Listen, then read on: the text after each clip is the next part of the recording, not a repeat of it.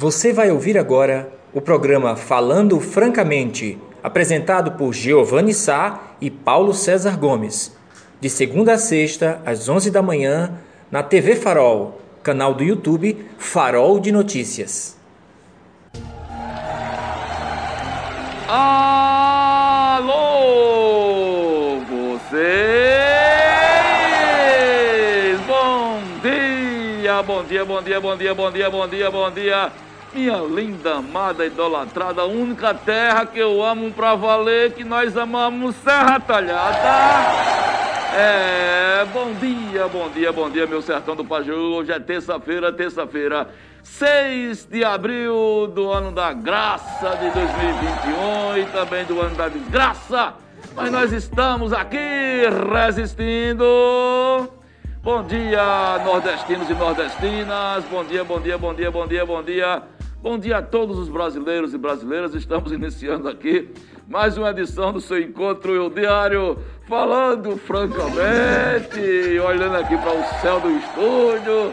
Vendo se tá tudo normal, nada balançando. Tá bacana, tá bacana, tá bacana. Por enquanto tá tudo bacana. Estou tranquilo. Sossegadinho. Estou com a minha mente sossegada. Sossegadinho, sossegadinho, sossegadinho. Olha, olha, olha, olha, olha, olha a hora, dona Aurora.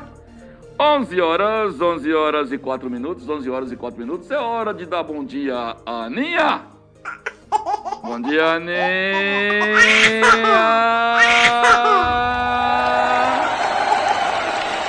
É hora de dar bom dia a Jumentinha Filó. Tem calma, jumentinha. Vem pra aí, vem. Mercedes tá atrasado. Deixa a jumenta aí comendo no pasto, pelo amor de Deus. Olha a cadeira dele, mostra aí, Alan, de novo. É pra tu estar sentado aqui, rapaz. Né, Filó? É pra tu estar sentado aí, deixa a bichinha aí, homem. É uma situação, mas é todo dia é isso. É uma agonia. Só, agora é só nessa hora. Ela, só nessa hora que ele inventa de dar comida à jumenta. Tu é doido, era a menina, a menina deixou pra lá. Quem é aí? É a jumentinha? É não, né? É Lux. É. Eita! Meus amigos, minhas amigas, hoje vai ser um programa bacana. Nossa convidada hoje é a doutora Emanuele Duarte, doutora Emanuele Duarte, oncologista serra talhadense, que está fazendo sucesso na capital. O tema hoje é câncer e pandemia, tá bom? Todas as dúvidas que vocês tiverem com relação a todo e qualquer tipo de câncer, vocês podem participar do chat, fazer a pergunta para a doutora Emanuele. E vamos falar também dessa, dessa interação num momento difícil principalmente para famílias que vivem hoje com pessoas na família, com casos de câncer na família. Não é? E tem, eu tenho números aqui que a gente vai debater com a doutora. A doutora que está montando, é, dentro em breve, um consultório aqui em Serra Talhada para tratar desse assunto. E ela vai estrear no nosso programa, um programa mais informativo. Mas atenção, amigos e amigas, atenção, são 11 horas e 6 minutos. É uma bomba é uma bomba. Daqui a pouco, antes do término do programa, o repórter Giovanni Filho já está debruçado nesta informação. Vamos passar para vocês uma informação que vai abalar os bastidores da política de Serra Talhada. É uma bomba, uma bomba que atinge em cheio um dos candidatos a prefeito em novembro passado. Daqui a pouco você vai saber quem é esse cidadão, o que aconteceu com ele, o que vai acontecer, porque é uma bomba, chibata. É uma bomba pesada. Nós apuramos e acabamos de ter essa informação, checamos todas as informações e vamos trazer para vocês no farol, só no farol em primeira mão, essa bomba. É, Luiz LW, Abra as portas aí, a tua casa no bairro Vila Bela, Dona Célia Novaes, né? Todo mundo aí que está, que nos assiste, vai ser uma bomba. Um candidato a prefeito nas eleições de novembro sofreu aí um abalo. Cadê a bomba? Ele. Não, não vou dizer agora não, porque vocês vão acabar sabendo o que é. Deixa eu dizer daqui a pouco. Daqui a pouco vocês podem interagir. Viu, Jabeval Casimiro Taylor? Você que é bolsonarista, daqui a pouco vocês vão saber todos os detalhes. Eu, todos, todos os detalhes sobre esse assunto vocês vão saber. Agora, amigos e amigas, eu quero é, repercutir também com vocês, enquanto o rapaz da jumentinha não chega. É, Vem cá, Montiló. Ele já saiu? Já, ele está mais descansado. É. meus amigos, meus amigos e minhas amigas, ontem o deputado federal Sebastião Oliveira, o Seba, ele concedeu entrevista a nosso companheiro de bancada, Francis Maia, em uma emissora de rádio local e está nas páginas de Farol hoje, é uma das, é uma das matérias mais lidas. Um Sebastião Oliveira completamente diferente. Em vez daquele deputado provocativo, estilo rock balboa, como aqui acolá ele gostava de se mostrar, de, de se apresentar, sereno, pacato e conciliador. Não é a matéria está lá, e duas coisas chamam a atenção nessa matéria que foi escrita por este humilde escriba. A primeira, que ele fez elogios à prefeita Márcia Conrado, né? abre as portas do gabinete dizendo que se a prefeita Márcia Conrado precisar de qualquer coisa do gabinete dele para ajudar a Serra Talada, ele vai estar à disposição. A segunda coisa, ao ser provocado por Maia com relação a uma possibilidade de dobradinha em 2022, já que ele é candidato a federal e Duque é candidato, é pré-candidato a, a estadual, se, há, se haveria a possibilidade de uma dobradinha é aqui em Serra Talhada, em primeiro momento ele disse que não, porque aqui em Serra ele tem os candidatos dele, que é Rogério Leão, que é Fabrício Ferraz, enfim. Mas ele disse, né, abre aspas, dizendo, olha, mas eu não posso impedir que alguém, aliado de Duque, que queira votar em mim, eu não posso impedir rejeitar esse voto. Mas, porém, contudo, todavia, Sebastião disse que pode haver sim dobradinhas, Seba, Duque, Duque Seba, em outros municípios da região. Ele disse que está aberto, ou seja, ele assinou a bandeira de paz e disse: Eu estou aqui, qualquer coisa pode, podemos conversar. É um fato é, importante? É. É um fato importante porque nas eleições passadas vocês viram que as eleições foram sempre, sempre foram tensas, essa briga dos cordões azul encarnados sempre foram tensas. E é importante porque a oposição está acenando com diálogo. Claro, é evidente que é do ponto de vista eleitoral. Mas significa muito, né? Nenhum, nenhum comentário até agora da prefeita Márcia Conrado, nenhum comentário até agora do, do ex-prefeito Luciano Duque, mas logo que a gente coloca no ar uma, uma matéria deste tipo, são inevitáveis as, as comparações, por exemplo, com Petrolina, no sertão do São Francisco, que é uma das cidades, uma das 100 melhores cidades para se viver, segundo pesquisa recente feita pelo Instituto. E lá em Petrolina muitas coisas avançaram porque as querelas políticas foram colocadas de lado, porque em, em determinado momento, em determinada década, Aqueles que eram adversários eh, resolveram se unir e buscar o bem da cidade. Faço um recorde aqui dizendo apenas que a oposição é fundamental. Agora, a oposição com responsabilidade, oposição respeitosa, criteriosa e fiscalizadora. Isso está faltando aqui, inclusive.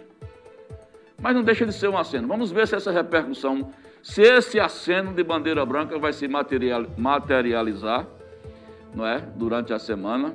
Nós estamos tentando uma conversa com o deputado Sebastião Oliveira, ou por falando francamente, ou para o programa de sábado. Já fizemos contato com ele. estamos vendo essa possibilidade de um horário dentro da agenda dele, para a gente repercutir também. E a gente vê o que, é que pode acontecer daqui para frente. Eu fiquei muito satisfeito assim do fato de, de a cidade estar tá em ritmo de crescimento, mesmo em pandemia, não é? Mas está vendo um aceno de, de, de, de um deputado que é importantíssimo. Não se pode contar a história de Serra Talhada recente, dos últimos, praticamente, dos últimos 15, 20 anos, sem um olhar, sem um crivo, sem uma ação do deputado Sebastião Oliveira. Não dá para contar, porque tem dedo, tem DNA é, de Sebastião Oliveira em muitas coisas, como também nos últimos 10 anos, 10, 15 anos, não se dá para contar a história de Serra Talhada sem a ação assertiva dos prefeitos Luciano Duque, que fez história elegendo a primeira mulher, que saiu da, da, da, da, da, gestão muito bem avaliado, com quase com mais de 85% de aceitação popular. Foi por isso que ele não foi derrotado, que o povo enxergou dele um caminho assertivo, um caminho a seguir, um caminho positivo. E de repente, se essas duas correntes se unem, eu penso, meus amigos, minhas amigas, que é importante porque é o bem para ser retirado. Agora, agora, faço uma ressalva, dizendo para vocês o que eu penso, no sentido de que a oposição é fundamental, precisa trabalhar, e aí eu já incluo já a bancada dos vereadores, das lideranças políticas locais, já precisam trabalhar, é, porque não pode ser, não pode existir governo sem oposição. Não pode. Não pode existir governo sem, sem oposição.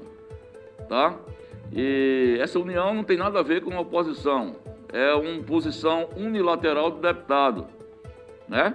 Que quer, que está abrindo as portas para ajudar a Serra Talhada. Então isso é muito positivo e vamos ver os desdobramentos é, daqui a pouco sobre isso.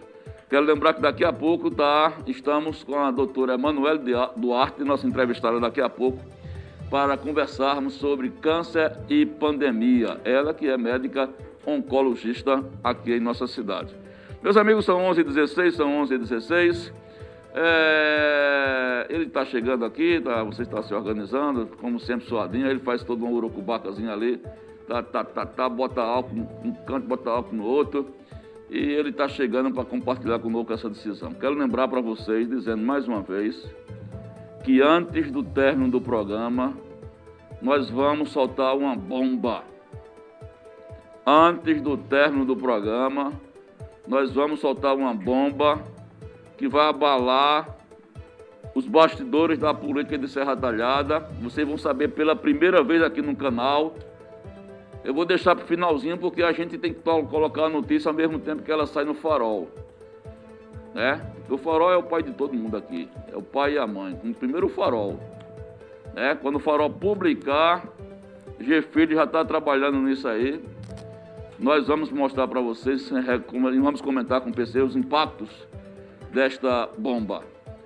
Chibatinha, sente aí, filhinho. Vá. Você, o que aconteceu? Ó, já teve um blackout aqui, rapaz apagou-se, mas voltou de novo. É, meus amigos, fazer o programa Frequência, ou falando francamente, não é fácil. Eu batia, diga a Filó que ele está bem.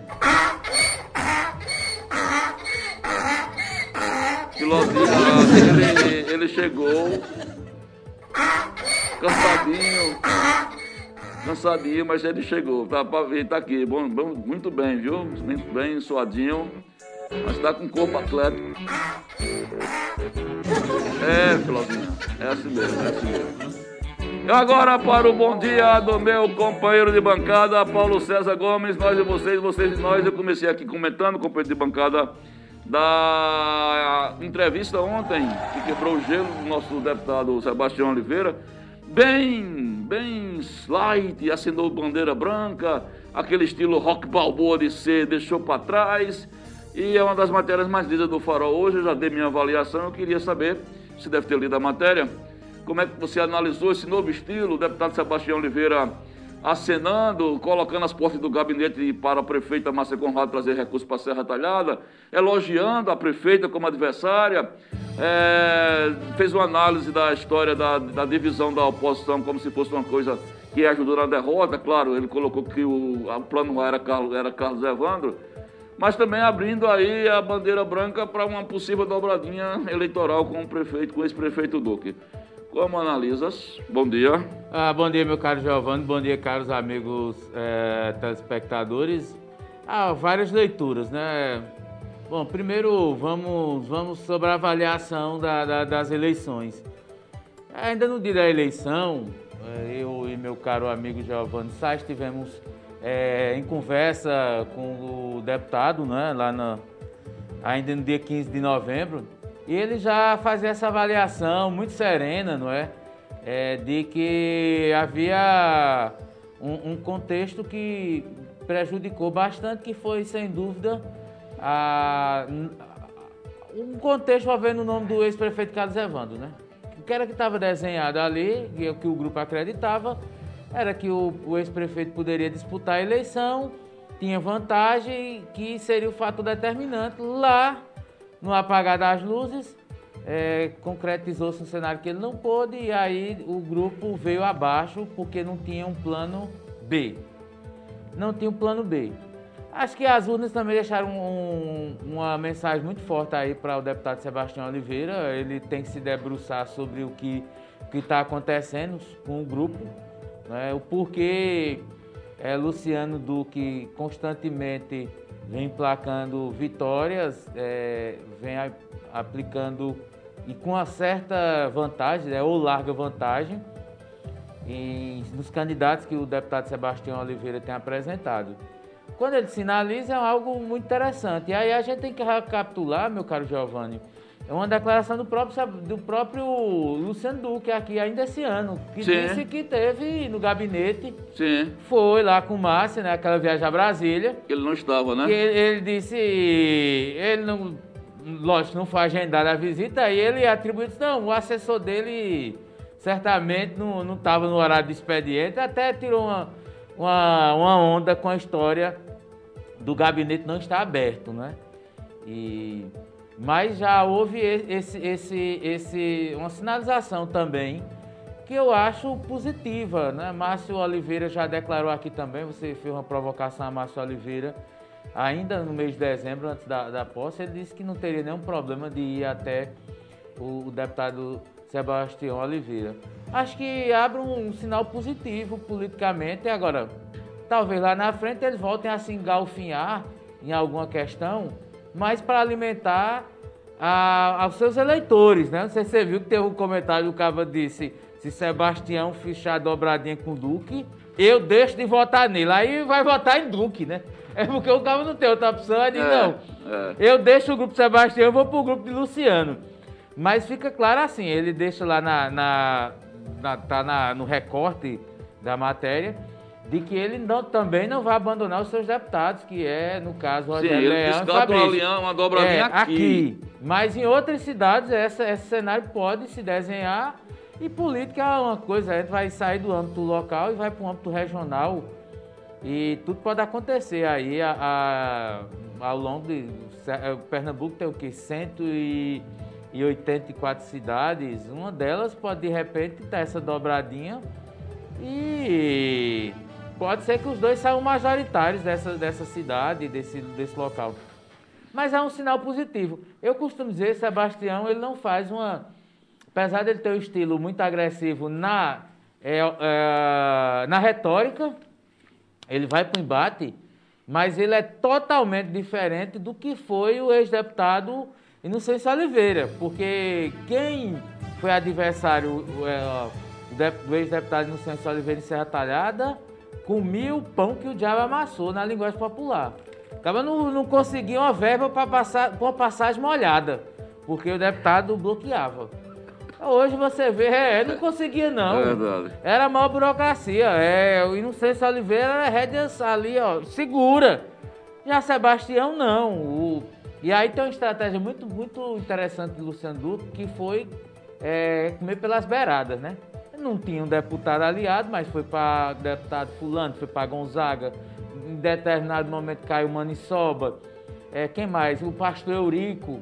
É, teve um momento ali Pedro Eugênio, que depois é, já veio a falecer. Manuel Santos. Então todo mundo, Augusto César, o Armando Monteiro, Humberto Costa. Então todo mundo começou a jogar é, emendas aqui, aí descentralizou um pouco Sebastião. Agora, daqui a pouco, tu acha que até o final do programa a matéria está pronta? Não, é, é, é, outra história. Não, é outra Daqui história. Não, não tô uma... ligando. Eu não tô ligando as coisas, não. Eu tô dizendo não, só para criar o. Giovanni Filho já está trabalhando nisso. Certo. Nós, nós levantamos informação, já disse no início do programa, daqui a pouco a gente vai soltar para vocês que eu quero divulgar primeiro no farol. Claro. Como eu disse, o pai de tudo Para que a gente possa repercutir. Manda quando um print farol, da matéria. É, vai mandar. Quando o farol publicar, nós vamos inclusive comentar. Mas é uma bomba. É uma bomba. É uma bomba na política. Você já está sabendo, né? Já está sabendo você? Eu tô. Depois, quando terminar aqui o intervalo, aí eu vou ficar sabendo. é uma bomba, é uma bomba, é uma bomba, viu? Ó, oh, meus uh, eh, PC, eu, eu me abri aqui que João tá passando, meu amigo é. JB. É. Tá, um abraço, JB. Meu grande meu irmão camarada, ele tá dizendo aqui, fazendo um comentário, parece que Sebastião está seguindo o exemplo do presidente Lula, trazendo um discurso conciliador. Lula que deu uma declaração recente que, admitindo que ia procurar o centro, se for o caso, para é, fazer aliança no, no ano que vem, né? A, a, política é dinâmica, né? Você é. não pode, é, em determinado momento, segurar uma, uma linha que, que você acabe se isolando. Exato. Porque tem um detalhe, né? Sebastião anda meio assim, distante do de Paulo Câmara, né? Ele Isso. não tem o mesmo vínculo e nós não sabemos ainda o que, o que, que Sebastião pretende lá à frente, né? De repente, um dia ele pode precisar do apoio de Duque. Exatamente. Aí João faz um comentário aqui para você. Certo. Não é lá João Beval, não. É de... Não, não, não, não, é, é tranquilo. Não, é de... Coitado do professor Paulo César. Além de professor, escritor, jornalista e babá, Agora tem que ser pecuarista cuidando dessa poinha. Ah, rapaz. Você tem que ser pecuarista. Ô, João, agora junta tudo e não dá em nada, sabe? Assim, você juntou aí um monte de é, é, profissões terminadas. Meu irmão, é um, é, um, é um sacrifício, sabe? Eu acho que eu vou, vou migrar e vou criar galinha. Acho que é, aí, tá dizendo, é, aí, é aí que a gente entende como professor é mal remunerado nesse país. Um abraço eu tô há dois anos sem aumento, rapaz. Tô, ser em Sky, todo negócio de avô. Agora toda a base da, da pé de galinha. É assim mesmo, isso depois melhora. Depois melhora, depois melhora. Ai, Meus amigos, ai. minhas amigas, são 11h25, 11h25. A doutora Manuela já está no ponto aí, Alain? Pronto. Pronto, pronto. Nós vamos conversar agora, como dissemos para vocês, numa jovem serra talhadense de apenas 35 aninhos, doutora Emanuele Duarte. Ela trabalha em Recife, é uma oncologista, trabalha em Recife, mas está se preparando para retornar, para montar um consultório aqui. E nós tivemos, é, vamos ter o prazer de conversar com a doutora Manuela agora, porque a gente quer tirar dúvidas sobre o câncer, que, é um, é, que no Brasil atinge muita gente, e que nesse momento de pandemia a gente não consegue falar mais quase no assunto, embora ele exista, embora ele esteja aí. Eu estou com uma pesquisa aqui que eu levantei agora da Sociedade Brasileira de Urologia de São Paulo, para a doutora comentar. Mas eu é, peço que vocês, quem tiver alguma dúvida sobre câncer, sobre alguns sintomas que esteja interessado em saber, pode mandar as perguntas pelo chat. Vamos conversar, que ela já está aí na linha já está sintonizada. Doutora Emanuele Duarte, minha prima, está me escutando bem? Estou escutando. Bem, Pronto. vocês estão me escutando? Tá, estou escutando bem. Falta só a imagem aqui para gente, Alain. É, aqui está ligada tá, tá câmera. Tá, tudo ok, né? E corrigindo, são 31 anos, não 35. Ah, são 31 é mais novinha. Eita, ó, seu pai errou, viu? Foi seu pai que deu a informação Meu errada. Meu Deus! Ô, doutora, por favor, ligue sua câmera. Ligue, ligue a câmera. Eu tô com a câmera ligada. Alain, então vamos ver o que é está acontecendo. Eu estou escutando sua voz, mas não estou vendo sua imagem. Verifica aí se a senhora está com a câmera ligada de fato. Porque a câmera que vai, você vai visualizar a gente é diferente, não é a câmera do, exatamente do celular. É, tô é no aplicativo? Câmera. Oi? Tô com a câmera. Isso. Mas vai adiantando, meu caro. Vamos fazer o seguinte, Alan, vai ajudando ela aí, Lucas. Eu, a, gente, a gente vai fazer um comercial aqui. Vamos ajudando ela aí. Uhum. Sim. Doutora, tem que ativar a câmera aí. Não tá, não tô vendo sua imagem. Tô vendo só o Deixa. som. Agora sim. Agora sim. Isso. Cadê? Ligou? Vai. Ligue. Pronto. Deixa eu Desaparecendo. A gente tá fazendo Olha, a imagem que nós temos é essa que está aparecendo na conexão, tela. Mas É. falta só a imagem. Pera aí. Ela está tentando. Falta só abrir a câmera. Essas, essas novas ferramentas, né? É que É. Hoje nós, como tivemos que re- nos readaptar em função da pandemia. A É, senhora chegou a aparecer e desapareceu. Agora tá um- tem um fundo preto, mas ainda falta ver Veja. sua imagem.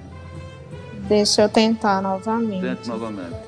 Daqui a pouco a gente vai soltar para vocês aí essa história dessa bomba. Giovanni Filho já está trabalhando nessa matéria. Uma que vai abalar os bastidores. É uma decisão que afetou profundamente um candidato a prefeito nas eleições passadas. Esse candidato, depois dessa decisão da justiça, ele está numa situação desconfortável.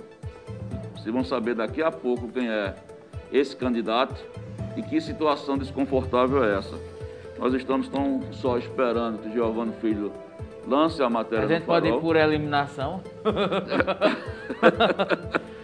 Calma, pessoal. Calma, tem né? calma. Não, é porque nossos amigos já começam a se agitar. Não, tem calma, tem tempo, tem tempo. É, como é que está aí, pe- pessoal? Doutora, a orientação é o seguinte: embaixo da tela tem um símbolo da Câmara. É só você apertar. É, embaixo da tela tem um símbolo da Câmara. É só você apertar neste. Isso, tenta clicar duas vezes. Isso, Pois agora. é. Apareceu? Agora! Pronto! muito bem. Tá tudo ok agora, Pronto. tudo bem? Tudo bem. Pronto, tá, tá nos ouvindo bem? Tô ouvindo bem. Pronto, pronto.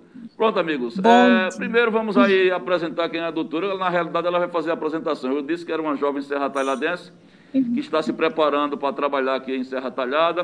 Mas ah, é, você trabalha onde? Saiu novamente. Você, onde você trabalha e como é que é a sua rotina aí no trabalho? Em que hospital, Emanuele?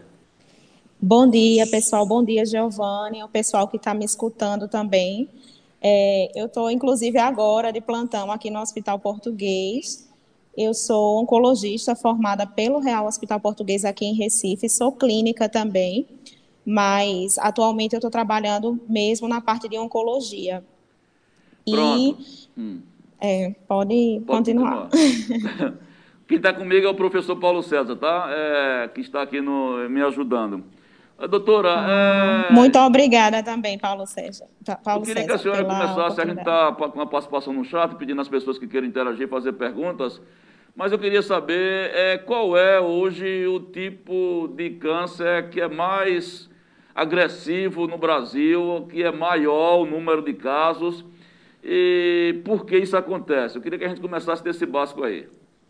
Pronto. É, hoje é uma, é uma conversa mais informal. A- hoje eu- a, a, a intenção era mais de me apresentar, dizer que estou voltando realmente para a Serra Talhada, o meu berço, e conversar um pouquinho sobre o câncer e também o contexto da pandemia, que não deixa de ser um assunto bem relevante ultimamente. Então, o câncer mais comum hoje no Brasil é o câncer de pele, não melanoma, são os carcinomas que a gente chama, mas ele não é o mais agressivo. O câncer que mais mata hoje não é o de pele, seria entraria aí o câncer de pulmão. Depois disso tem o câncer de mama e os do trato gastrointestinal. E o câncer de pele é muito comum no Brasil, isso é esperado, porque nós vivemos num país de clima quente. As pessoas não têm o costume de proteger, de, de se proteger adequadamente. Então, isso acaba sendo um fator bem relevante para a prevalência desse câncer. Apesar disso, o câncer de pele, como eu falei, não melanoma, tende a ser mais superficial, ele não é muito agressivo na maioria dos casos, porém merece muito cuidado é, para a prevenção mesmo. E o câncer de pulmão, como eu falei, que esse já é bem agressivo, tem uma taxa alta de mortalidade. A principal estratégia para reduzir é o que a gente já sabe, que é a cessação do tabagismo. Para quem fuma, quem não fuma, nem começar.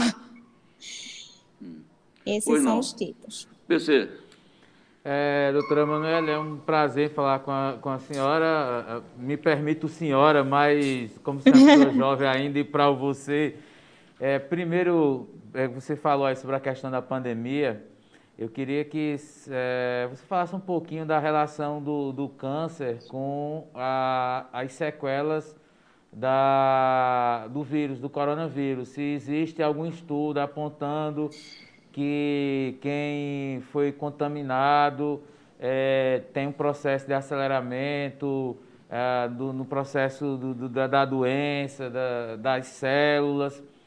E ainda dentro desse cenário, é, é como é que está a mortalidade, pelo menos, não sei se a senhora tem algum estudo da, da própria área da, de, de, atuação, que aborda essa questão de números de, de, de mortos é, de câncer. Porque o que tem muito, muitas pessoas dizem, e quem, principalmente quem está muito ligado ao negacionismo, costuma dizer, não, só tem morrido no Brasil quem tem Covid e as outras doenças, porque não diz que as pessoas que têm câncer estão morrendo. Queria que a senhora falasse sobre essas duas associações, sequelas do, da Covid em quem tem é, câncer e a mortalidade, se ainda continua alta, dessa doença muito preocupante que é o câncer. Sim, foi uma pergunta bem pertinente, Paulo César, porque, é, de fato, nossos olhos estão todos voltados para a pandemia e a gente acabou esquecendo um pouco as outras doenças. E isso é uma consequência indireta do Covid-19, né? A gente está vendo uma mortalidade altíssima. O Brasil está liderando aí o ranking dos países que mais tem uma, uma mortalidade diária, passando de 2 mil casos por dia. Isso é um número assustador mas a gente tem que lembrar que as outras doenças elas continuam existindo, elas não deram uma pausa por causa da Covid, não.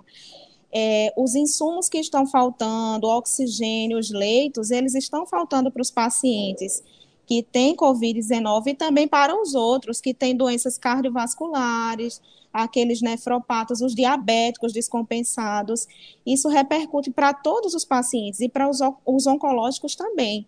Os pacientes com câncer, eles têm atrasado o tratamento, o segmento deles, têm atrasado os exames dele de rastreios, e isso vai gerar futuramente uma, um grande problema de saúde pública, porque o câncer já é, já configura um grande problema de saúde pública, e isso vai agravar após a pandemia. Muitas pessoas também que têm uma suspeita, uma perda de peso inexplicada, uma, um sangramento é, suspeito, um nódulo, elas estão ficando em casa elas não estão procurando mais o atendimento por medo da pandemia. Então, esses, é, é, esses pacientes que te, teriam um diagnóstico precoce, provavelmente, após a pandemia, vão descobrir um câncer avançado. Quanto à mortalidade, ela é real nos pacientes que têm câncer. Eu fiz, inclusive, um estudo, foi o tema do meu trabalho de conclusão da minha residência, foi um levantamento desses pacientes oncológicos que tiveram Covid eles têm uma mortalidade realmente elevada, não é tanto quanto a gente imaginava. O máximo, a mortalidade máxima nos estudos atuais chegou a 20%, mas isso é um número relevante. E é, está relacionado tanto à, à questão de serem pacientes imunossuprimidos pela própria doença, ou também pelo tratamento que fazem, né? Fazem às vezes protocolos que são que diminuem muito a defesa. Então essa mortalidade é real e ela acontece principalmente em alguns tipos de câncer, como, por exemplo, aqueles que têm cânceres hematológicos, as leucemias, os linfomas, aqueles pacientes que têm já uma doença pulmonar de base, aqueles que têm um câncer de pulmão, que geralmente já são tabagistas, eles tendem a ter essa mortalidade maior. Então, a repercussão, principalmente na oncologia, eu falando aqui da minha área, né, vai ser muito grande no futuro, quando essa pandemia passar. Vai atrasar, vai aumentar o número de pacientes que vão ser diagnosticados com câncer avançado, porque essas pessoas estão deixando de investigar, estão ficando em casa por medo. E, Doutora, claro, não estou julgando. Pronto, eu, tô, eu, te, eu tenho o hábito de ler é, boa parte dos jornais antes de, de começar a trabalhar, porque é parte do meu ofício. Sim. E, num, uma, uma, coincidentemente, hoje, no dia da nossa entrevista, na madrugada, eu trouxe uma manchete aqui para você comentar, porque coincidiu com, com, com, a, entrevista que nós tínhamos marcado. E a, manchete diz o seguinte, num dos jornais do Sudeste, nova onda de Covid deve atrasar ainda mais os diagnósticos de câncer. Foi uma pesquisa Isso. feita pela Sociedade Brasileira de Urologia de São Paulo, que está dizendo que a, a, a, a busca caiu, a busca de pacientes pelo tratamento depois da Covid caiu em 26% no estado de São. Paulo, que é, o, que é o maior do Brasil, né? Isso é muito Isso. grave. E nessa matéria, é, o, o, médico que foi entrevistado, ele alerta para esse prejuízo dessa demora do paciente com medo de pegar a Covid, ter o um agravamento é, do caso de algum câncer que ele esteja passando. Aí eu faço o link aqui para a nossa terrinha, para a nossa Serra Tarada, que a senhora vai falar daqui a pouco onde é que vai vir para cá para trabalhar, onde é que vai ser, daqui a pouco você vai dar detalhes. Para quem está nos escutando em casa agora e está passando por um problema parecido, que conselho a senhora daria para essa pessoa, esse paciente que está com medo de, de, fazer o tratamento, porque não quer ir no hospital, com medo de pegar Covid, está sentindo alguma coisa aqui em Serra Tarada ou na região, que conselho a senhora daria para esse paciente, doutora? Então, a gente não pode pensar que só a Covid mata, né? O câncer é uma doença que, quando em estágio avançado, tem uma mortalidade altíssima. A gente não pode deixar de descuidar dos exames de rastreamento, principalmente as mulheres aí com mamografias, com os exames de prevenção, o Papa Nicolau, o, e também aqueles tabagistas de longa data também, tomografias de tórax a colonoscopia, a endoscopia, nós não podemos deixar de fazer esses exames e ter a chance de descobrir um câncer inicial, que pode ser tratado somente com tratamento local, um tratamento cirúrgico mais simples, e correr o risco de passar da pandemia a ter um, um diagnóstico avançado, sem possibilidade mais de cura, e ter que fazer um tratamento, às vezes, agressivo por longo tempo é, tem que procurar o um médico, não necessariamente o oncologista inicialmente, um médico clínico que consiga conduzir até chegar ao oncologista, até chegar com um diagnóstico, mas não pode ficar em casa, principalmente em casos de suspeita, perda de peso inexplicada, sangramentos, a presença de nódulos, tem que procurar o médico. Não pode ter, por medo do Covid, passar toda essa pandemia de incerteza, a gente não sabe quando ela acaba, e, mas a gente sabe que não vai ser rápido, ficar em casa aguardando o desenrolar de uma doença que a gente sabe que o desfecho é ruim. Tem que procurar o médico. É, antes da pergunta do PC, só uma curiosidade. A senhora está na linha de frente aí também, no, na, na questão da Covid ou não?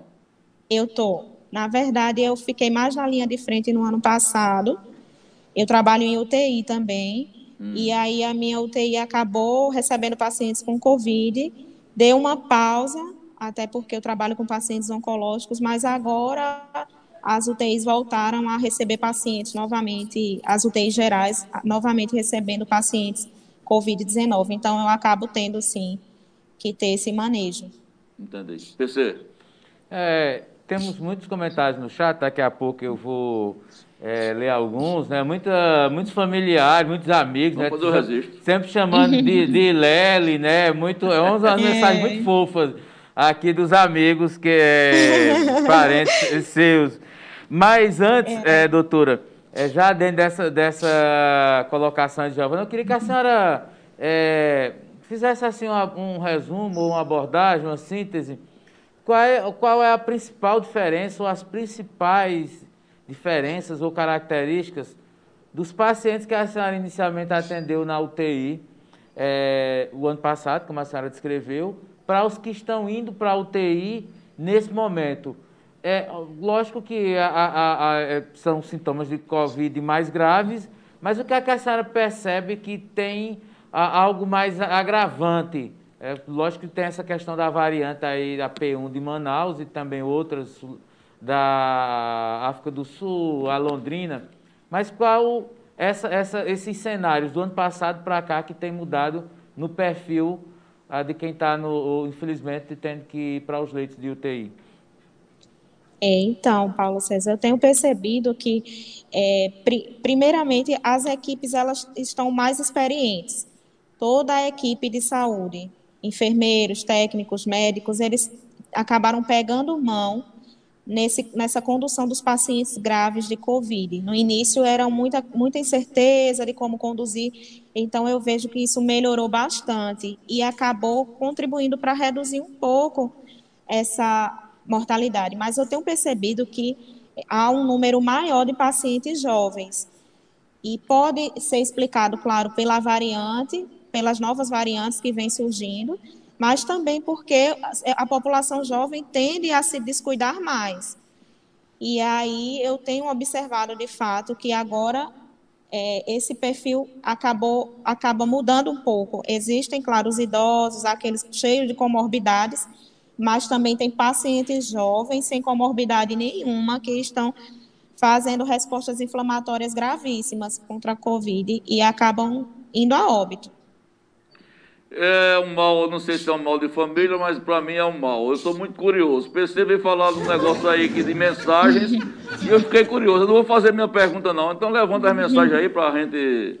Para ver para quem está é, participando, não, não, vamos tem lá. Gente, tem, temos aqui mensagem interior do Piauí. Interior do Piauí. É, vamos, rapaz, vamos passar vamos aí. Vamos passar é, aí. Alguns amigos aqui que são, são telespectadores assíduos aqui da, da TV Farol Vamos lá, é Ana Maria, bom dia, sucesso, bom dia. Maria José Gomes de Lima, tá dando parabéns. José uhum. Valmir, bom dia para vocês. Uhum. Aparecida Marcos, Dona Cida, um abraço. Equipe animada, é, Dona Cida, animada.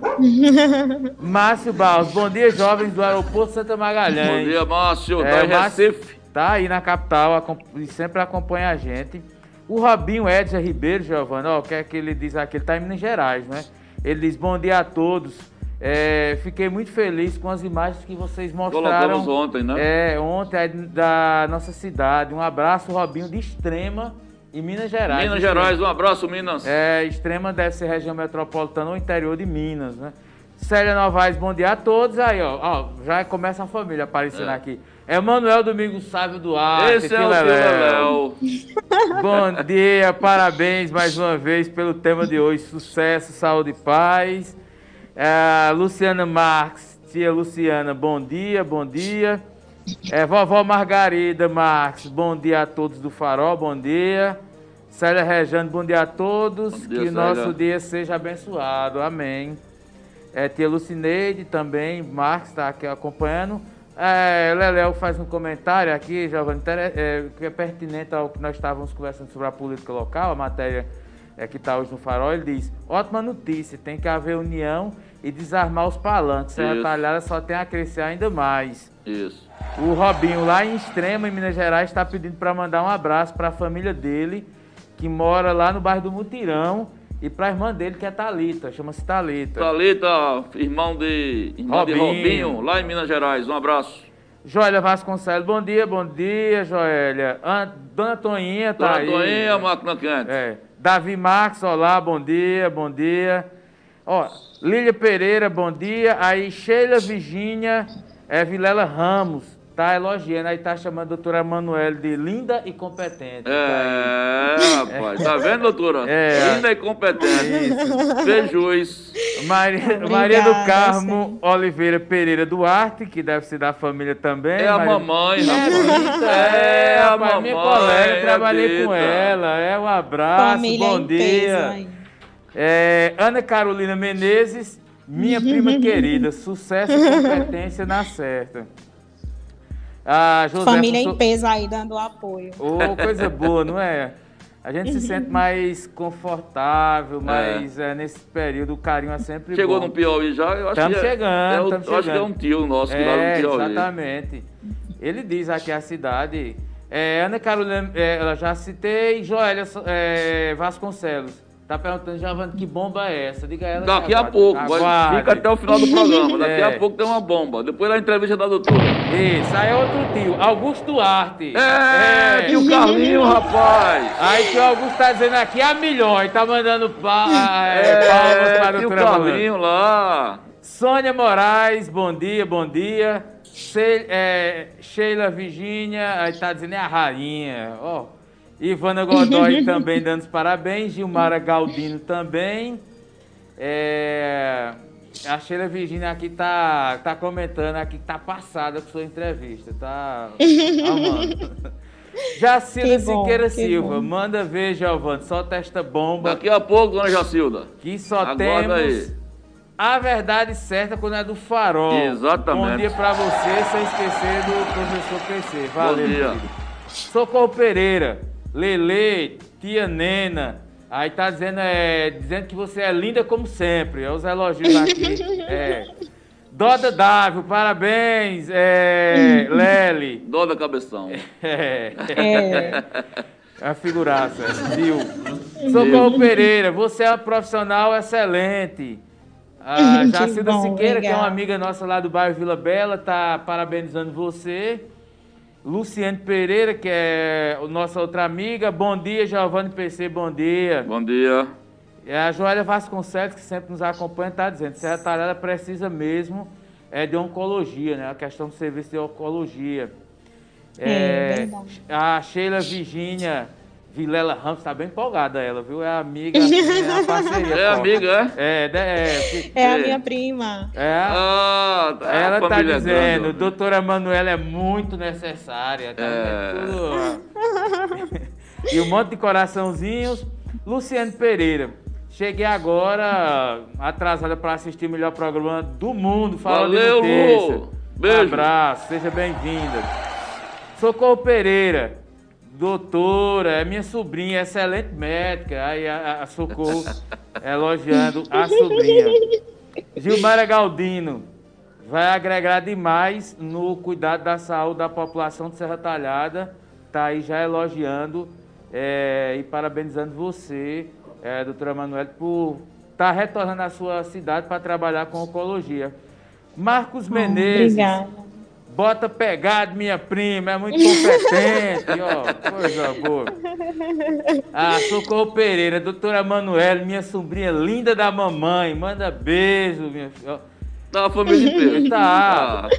O, É, o é, papai família Leléo fez um trabalho bom em março. Foi, viu? foi, foi, foi. A articulação foi boa. Ele me acordou perguntando, A cadê o link? divulgação Eu, Espera aí, foi ó. A divulgação foi grande. Foi. Boa. Aí, dona Socorro Pereira é sua avó, não é? Ela tá aqui, é, de- se identificando, é vovó Socorro. Lília, Lília Pereira, excelente médica, muito humana. É, quem mais aqui? Eu já li, dona Já- Jacilda está perguntando, Hum. é, de- é, perguntando sobre os primeiros sintomas do câncer de pele. E antes da senhora responder, só registrar o, o- chegar no, no, no, no Piauí. Aí Augusto Duarte, que é teu tio, né? E o Carlinhos, Augusto É. Carlos Duarte, é. Sem dúvida, Serra Talhada necessita de um oncologista. Aí vem, vou adiantar um pouquinho mais. é, tem Maria de Fátima é, Pereira, deve ser prima também, tá mandando um abraço. Aí Augusto Carlinhos, esse é o É, é, Carlinhos, é, já é o outro perfil. Sim. Aí tá dizendo, estou a 1.600 quilômetros de distância, ouvindo e vendo a entrevista da TV Farol de Curimatá, Curimatá. extremo sul do Piauí. É, Olha, beijo, tio, saudade do senhor, viu? É, aí tem mais eh, amigos aqui. Jorge José. Bom dia a todos vocês. Deus, con- Deus continue abençoando e iluminando a doutora. Uma brilhante profissional. Digo isso por ter tido ajuda com seus familiares. Parabéns e sucesso. Ó, coisa boa. Pronto. Tem outras mensagens, mas vai- estão todas no é, chat, viu? doutor? Vamos, vamos re- responder Tá. para você responder a pergunta da Jacilda, da dona Jacilda. Jacilda. Perguntou o quê? Repita a pergunta. É, os primeiros sintomas do câncer de pele. Então, dona Jacilda, muito obrigada aí por estar prestigiando a entrevista. É, o câncer de pele, na verdade, é um grupo de neoplasias. A gente não pode falar no câncer de pele de uma doença só. Existem muitos tipos e o que é mais preocupante, assim, em relação ao potencial de dar metástase é o melanoma. Esse é um sinal mais característico, é um sinal que pode sangrar, ele começa como um sinal simples, mais escurecidos, ele, ele costuma ter as bordas irregulares, colorações diferentes, ele pode coçar, sangrar, mas o que a gente deve prestar atenção é principalmente na mudança do aspecto desse sinal. Então, é um sinal que nós já temos há muito tempo, mas ele começa a mudar o aspecto, aumentar, ficar com a coloração diferente, a gente tem que procurar o dermatologista. Doutora, A maioria das vezes ele é Sim. resolvido ci- cirurgicamente, mas a gente tem alguns casos que se tornam mais graves mesmo. Entendi. Doutora, só para concluir, pegar essa questão da, do, do câncer de pele, eu queria que a senhora também, não sei se tem algum estudo ou alguma opinião própria sobre o assunto, mas essa, essa, essa, esse momento que a gente vive, de, por exemplo, é, fecha parte dos serviços, que é, aqui em Pernambuco nós não tivemos ainda um lockdown, uma coisa. E agora escancarou geral, né? É, mas tivemos essa, alguns, algumas questões relacionadas a é, restrições de alguns serviços. Teoricamente, Isso. as pessoas ficaram mais em casa. Essa, essa, essa possibilidade de ficar 15 dias em casa, ninguém toma ali o solzinho, não está alimentando a, a questão da vitamina D. Aí depois dos 15 uhum. dias sai de novo para a rua. Há uma possibilidade desse. É, fica em casa, vai para a rua, fica em casa, de poder também é, estimular o surgimento do câncer de pele? Não, não tem essa relação. E uma coisa que a gente tem que desmistificar é a questão de que é, usar proteção solar vai impedir a, absorção, a ativação da vitamina D. Na verdade, o sol não vai nos dar vitamina D, ele vai ativar o que a gente ingerir de vitamina D. E isso vai acontecer mesmo com proteção. O protetor solar não vai impedir essa, essa ativação. Então, isso é mito de quem diz que não, que não usa porque precisa da vitamina D. E não tem, assim, muito essa relação, não, de é, ficar é, lockdown e, e, reabrir o comércio. É, a, a relação é, de fato, com a exposição prolongada à radiação solar. E a gente vive num lugar quente, tem que usar e tem que reaplicar. O protetor a gente não pode usar pela manhã e passar o dia inteiro com o mesmo protetor. A gente tem que reaplicar a cada duas horas. E também, se está dentro de casa, tem janelão, recebe, também recebe a luz solar, tem que usar. Principalmente aquelas pessoas que têm a pele mais branca, que mancha mais fácil, que queima mais fácil. Tem que reaplicar o protetor. Doutora, são 11h55, nós sabemos que a senhora está de plantão, tirou um tempinho para conversar com a gente. Você me alertou que, tinha conversa, ia conversar com as colegas para é, lhe dar apoio aí. A gente sabe que nós sabemos que você está aí em trabalho e a gente não quer atrapalhar, que tem muitas vidas aí precisando do seu apoio, que você esteja de lado. Eu quero lhe agradecer, eu acho que é o primeiro contato de uma série que a gente vai ter. É, lhe convido, inclusive, para escrever para o Farol também, tem uma página de opinião que você pode fazer uma vez no mês, a cada 15 dias ou quando quiser, para escrever sobre Sim. o assunto. É uma coisa importantíssima. Nós temos 60 mil acessos diários, 2 Sim, milhões de, de acessos certeza. por mês, então você vai estar com uma janela para comunicar e informar. Aí, só para fechar, você está se preparando para montar um consultório em Serra Talhada, já tem local, já tem data prevista. Se já tem, quem quiser marcar, como é que faz? Já está tudo organizado ou ainda está se organizando? Não, eu ainda estou me organizando, Giovanni. Na verdade, essa pandemia atrapalhou um pouquinho essa questão, mas a, a implantação do aeroporto em Serra Talhada veio facilitar demais, não só a mim, outros profissionais que trabalham em Recife e também que querem fazer um vínculo em Serra Talhada. E eu tenho, sim, a pretensão de voltar e de contribuir com, com os meus conhecimentos nessa área, e quando tiver tudo organizado, eu vou, a gente volta a conversar para fazer a divulgação. Pronto. Eu quero agradecer a todo mundo e também ao Farol de Notícias pela oportunidade de estar aqui me apresentando e apresentando um pouquinho da minha área também. Nós agradecemos, nos ajudou muito. Gente, agora para a revelação é o seguinte, para quem não sabe, a doutora é minha prima, minha família é assim. É, eu sou mais burrinho, é de metro para cima, o mais burrinho sou eu, viu? um abraço, prima, obrigado, viu? Boa sorte aí. Um abraço aí. também, obrigada. Bom, meus amigos, conversamos com a doutora Emanuele Duarte, direto do Real Hospital Português, uma conversa muito proveitosa sobre câncer, dando dicas, tá? E vamos repercutir isso nas páginas do Farol. Agora são 11 horas e 57. Vamos dar o primeiro bloco comercial. Na volta, pra, até para a gente fazer, é, dar, dar, dar, os nossos. É, fazer dos nossos anunciantes, dar visibilidade aos nossos anunciantes. Mas você quer falar? Não, é, infelizmente não deu para ler todas as mensagens, mas é que bom, a família Duarte grande, grande extensa, grande, mas todo é, mundo muito é, unido. É. Inclusive a Amanda, né, rapaz? A Amanda que foi minha aluna, que é a irmã, é, é, é, é a irmã, acho que é a mais nova, né? De, de, de, a, Amanda, a Amanda foi minha aluna lá no Francisco Mendes, tá aqui mandando um abraço Pra Emanuel não deu pra dizer no ar, mas tá o Resiste, tem muita gente, a família todinha, Giovanni. É Tá um no negócio- chat, né? Tá tudo no chat Tá. aqui. Quem acabou de entrar em contato agora foi o mano Germano Dé. Ô, Dé, ele não figura. perde tempo, não. Ele, ele, quando ele vira no consultório, ele diz assim: velho, diz a nossa prima que seremos o contador dela. Boa, deu uma sacada. Valeu, velho. É. É, vai ser um, o programa não termina. Aí daqui a pouco, acabando, é, tô, conversa, tô monitorando o Giovanni Filho aqui que tá fazendo a matéria. Ele disse que tá já no finalzinho, porque a gente quer dar a notícia para vocês depois que o Farol lançar, porque essa é a lógica, tá bom? É, mas nós vamos, vocês vão saber de tudo. Eu vou ler inclusive a matéria aqui no ar, depois que entrar no Farol, e depois você pode comentar. Mas é uma notícia bomba é, que vai abalar isso. Um pouquinho. Chibata tá aí não, é? Não, ele, ele É. vem pipocando, viu? Ah, pipocando lá. É uma, uma, uma, um anúncio que, tá, que vai atingir frontalmente um pré-candidato, um, um candidato a prefeito nas eleições passadas. Que é isso aí? Eu... Ó! Deu. Tu é. Depois dessa notícia que vocês vão saber, depois dessa notícia, É, nós é, vamos abrir a porta. É. Castelo de Grayskull. Esse candidato, depois dessa notícia, vai entrar e vai ficar escondido por um bocado de tempo. Não vou dizer o nome dele, vou dizer a condenação, que foi uma condenação que ele recebeu por conta da justiça na, na- no período eleitoral, e vou dizer e vou contar para vocês que em primeira mão é a pena que sofreu esse candidato, tá bom?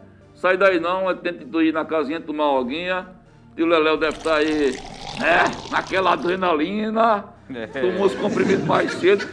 Encontrei com o Leléu na farmácia com um saco de remédio, bicho. Oh, meu Deus. Parecia Papai Noel, saco das coisas, tchá, remédio só bexiga. A gente volta já.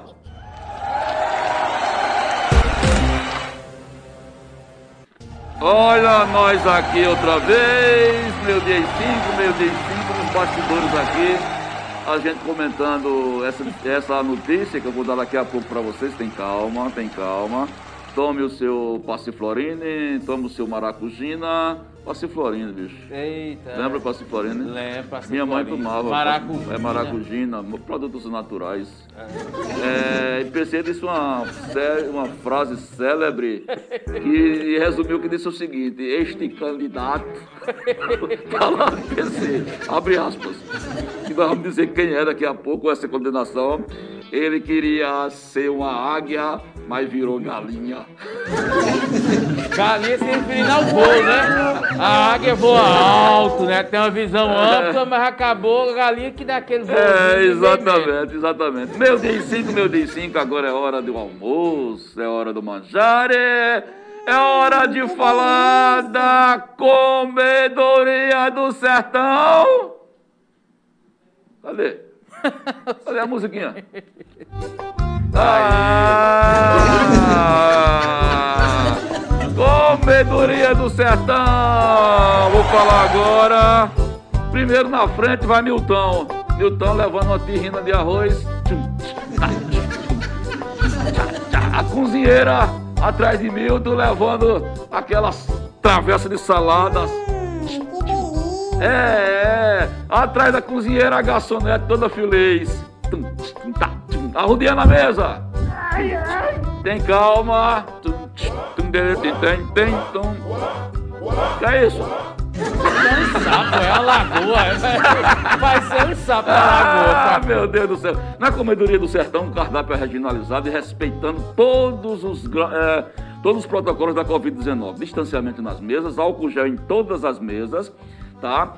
É, você tem lá o esquema de quando você vai fazer o- os pratos e talheres, eles têm um plástico biodegradável que quando você tira, ele vai dissolvendo no ar, é uma coisa espetacular, nunca tinha visto um negócio desse, é espetacular. E quem vai dar o recado agora é ele. Fala, Milton, quais são as novidades de hoje, nesta terça-feira, dia 6, Milton? Fala pra gente, fala.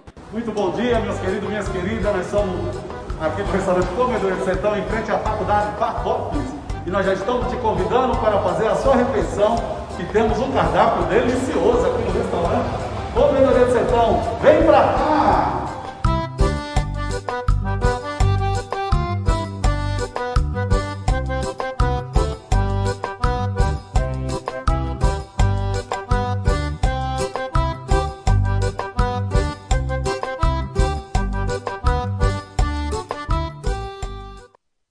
Essa é a comedoria do sertão do meu amigo Milton, que fica na Avenida Afonso Magalhães, Avenida Afonso Magalhães, de frente à Faculdade de Formações de Professores, a nossa FAFOPST, tá bom?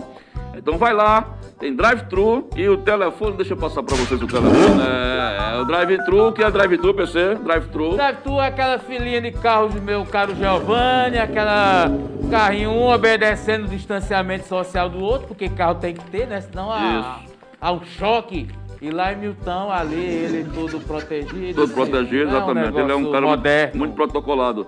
Agora o telefone é 99907-9105, 99907-9105. É o drive-in. É drive-in não, como é que chama? É delivery. Delivery, é, delivery. 99907. Eu acho que hoje eu vou fazer um delivery lá em Milton.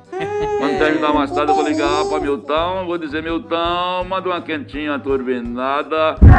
É, e quatro latinhas da Braminha da Antártica. É, porque aqui nós temos um refeitório. Eu não bebo, não costumo beber em trabalho, eu tenho um roubo refeitório. Eu bebo no refeitório do trabalho. No refeitório. Ah, tá. É, é um anexo, uma portinha que tem apertada, que só cabe um. É, exatamente. Quem é aí? Pois é. Agora, Mas eu- é a, a frequência que você vai lá na- no refeitório durante a tarde é grande ou é só uma Não, vezinha? Duas vezinhas só. Duas. É, na hora do almoço e no fechamento. Ah, no fechamento. É, porque eu trabalho, eu começo a trabalhar 4 horas da manhã. Aí quando vai dando uns 4, 5 da tarde, você já fica meio estressado, né? Aí tem que dar uma regulada aí, numa boa. Agora, amigos da Avenida Afonso Magalhães, nós vamos direto para o Shop Center. Abra as portas do Shop Center.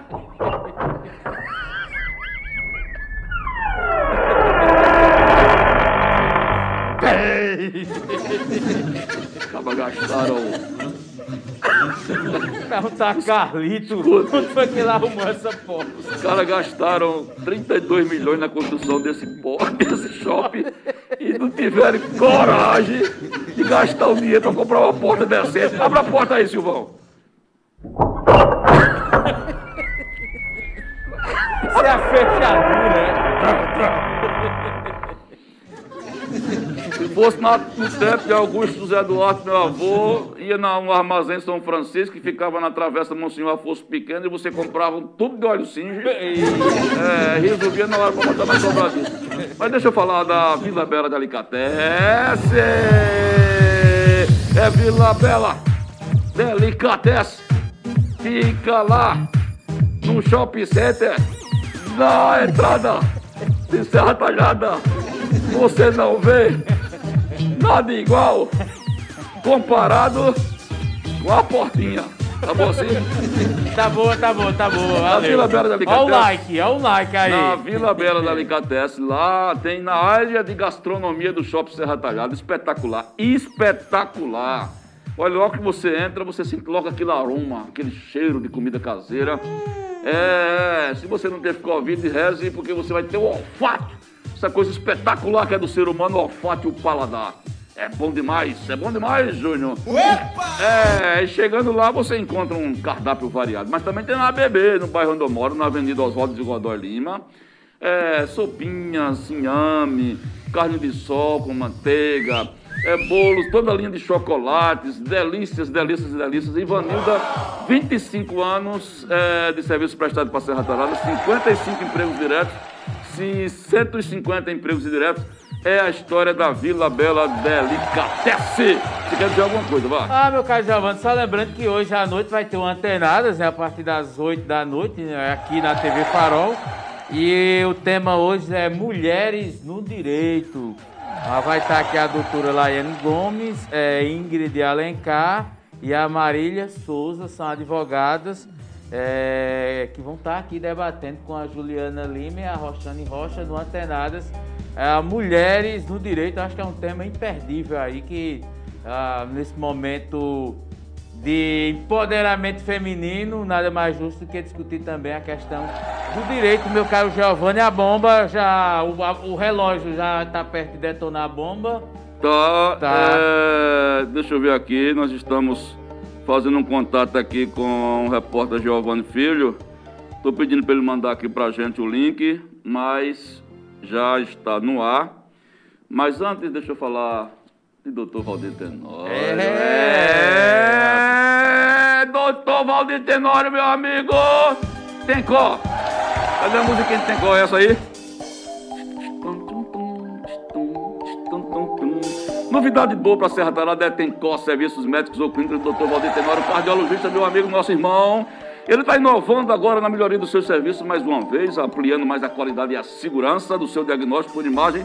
Ele está realizando lá na sua clínica tomografia computadorizada ou sem contraste, meu amigo. É, é um exame de suma importância para precisão do seu diagnóstico. O melhor preço do mercado. Eu, antes de fazer um comercial, vou checar, que eu não sou bobo, de hipotecar minha imagem, minha palavra, É. uma coisa que não seja verdadeira! Gostou? Gostei, Foi impactante. Foi impactante. Impactante, impactante. E lá tem calma, não é na hora da bomba não. E daqui a pouco tem a bomba. Ele tem convênio com prefeituras, com sistema de saúde, bacana, viu? Então você não pega oportunidade. Você da região que vem para Serra Tarada, quer fazer um- uma computadora, uma tomografia computadorizada, fica lá na rua Inocêncio Gomes de Andrade, 696, Serra Tarada, Pernambuco. Telefones 3831 7690 ou 99907, que tem 468, tá? É os telefones para você agendar. Tem participação aí, meu companheiro de bancada? É, vamos aqui rapidinho para o chat. Ah, vamos aqui sim. É, tio Lelé ainda está comentando aqui. Boa tarde, eita programa bom.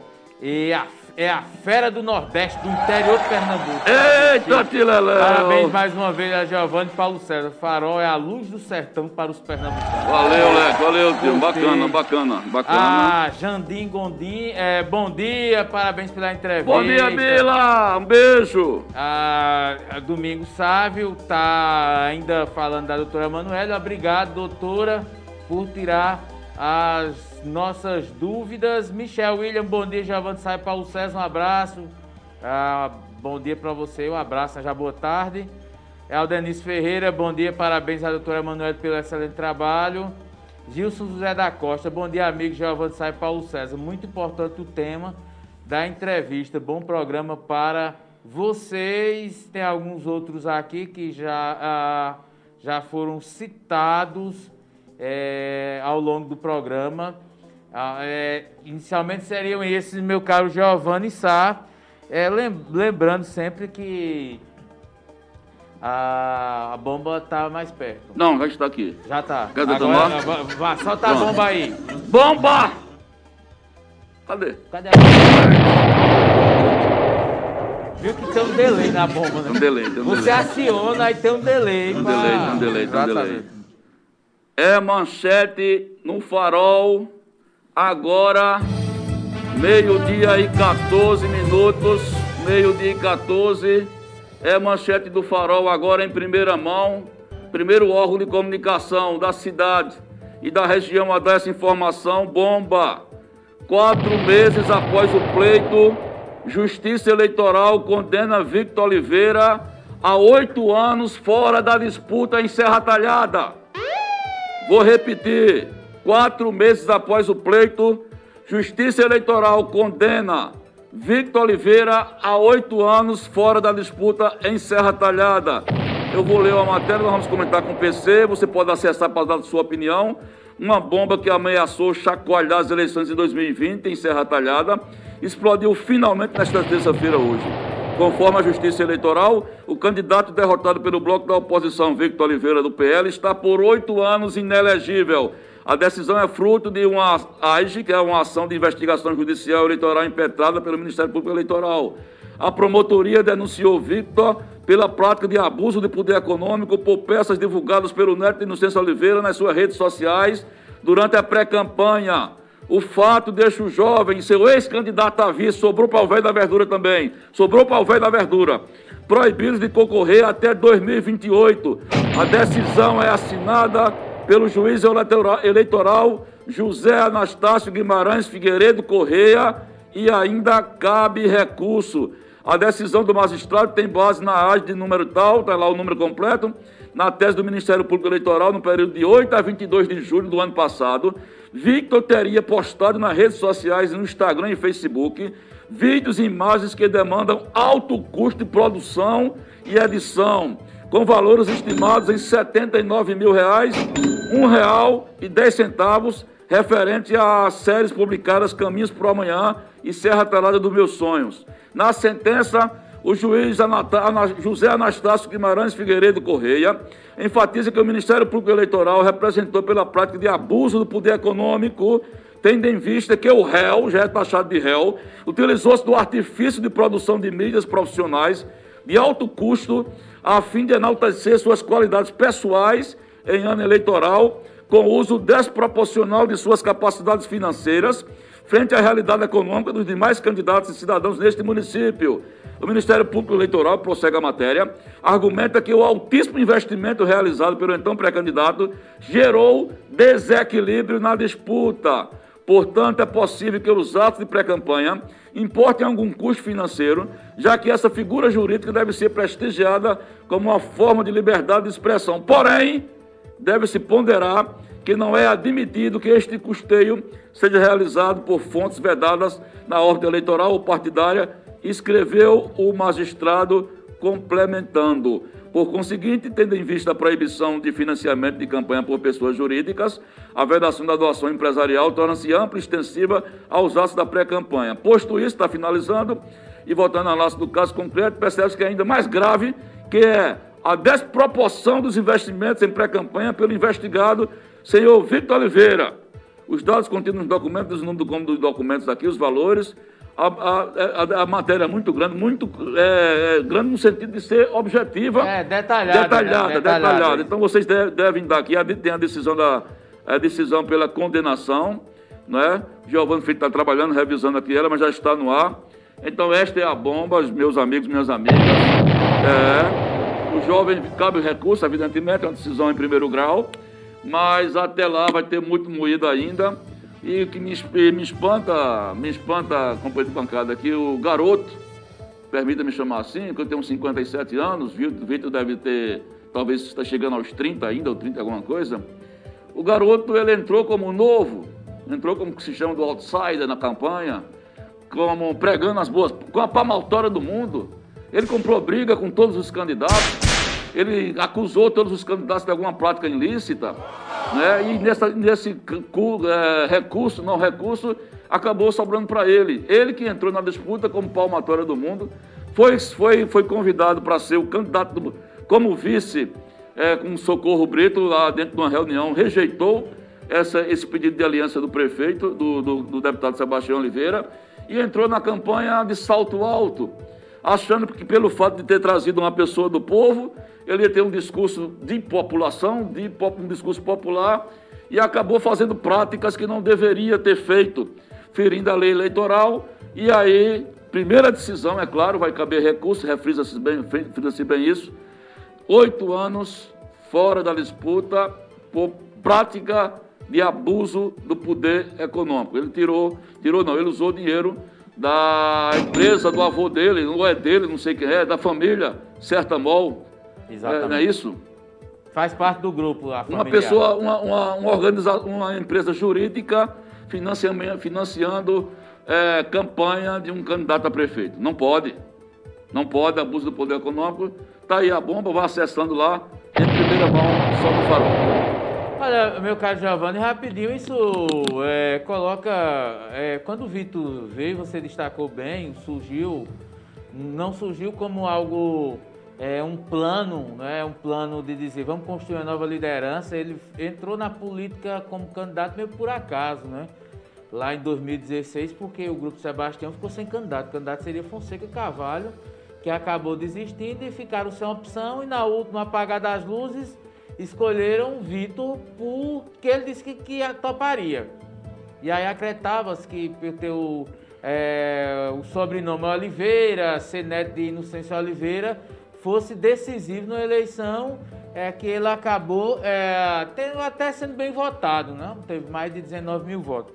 Acontece que ele não ocupou a liderança, não foi alguém que buscou o protagonismo. Mas, apesar disso, na hora na, em que as coisas começaram a se definir, ele quis assumir um protagonismo que ele não fez em outrora. E aí queimou-se com vereadores, queimou-se com o ex-prefeito é, Carlos Evandro, com todo mundo. Ficou isolado, porque achava, como disse o Evandro, que era o senhor da verdade né? A história da palmatória do mundo, como, como destacou meu caro companheiro Giovanni Sá. E aí o cara, não, ele não lançou é, vereadores e se implicou inclusive na composição da Câmara de Vereadores, porque ele tirou mais de 5 mil votos e teoricamente 5 mil votos elegeria pelo menos dois vereadores, que seriam vereadores da oposição. Ele nem beneficiou os vereadores da oposição, que só elegeu três, beneficiou os vereadores de, de Márcia, não é? porque acabaram elegendo 14, a base governista, se isolou e agora fica na seguinte situação. Está inelegível até que um recurso seja julgado pelo Tribunal Regional Eleitoral de Pernambuco e até pelo TSE. É, a questão do abuso econômico aí já está caracterizado, porque essa, essa, esse pedido partiu durante a eleição. O Ministério Público pediu a impugnação da campanha de, de, de Vitor ainda durante a campanha. O, o Farol fez essas matérias e foi colocado, é, tá lá publicado. E um detalhe aí sobre a questão da, da empresa é porque as empresas hoje não podem financiar a campanha. Só pessoas físicas, as doações ou são de partidos ou de pessoas. Justamente para dar o equilíbrio na é, disputa, né? Exatamente. Né? Aí você tem empresa privada não é? é? Que pode ter um vínculo familiar, mas mesmo que não tivesse, não pode, empresa privada, é, investir numa campanha.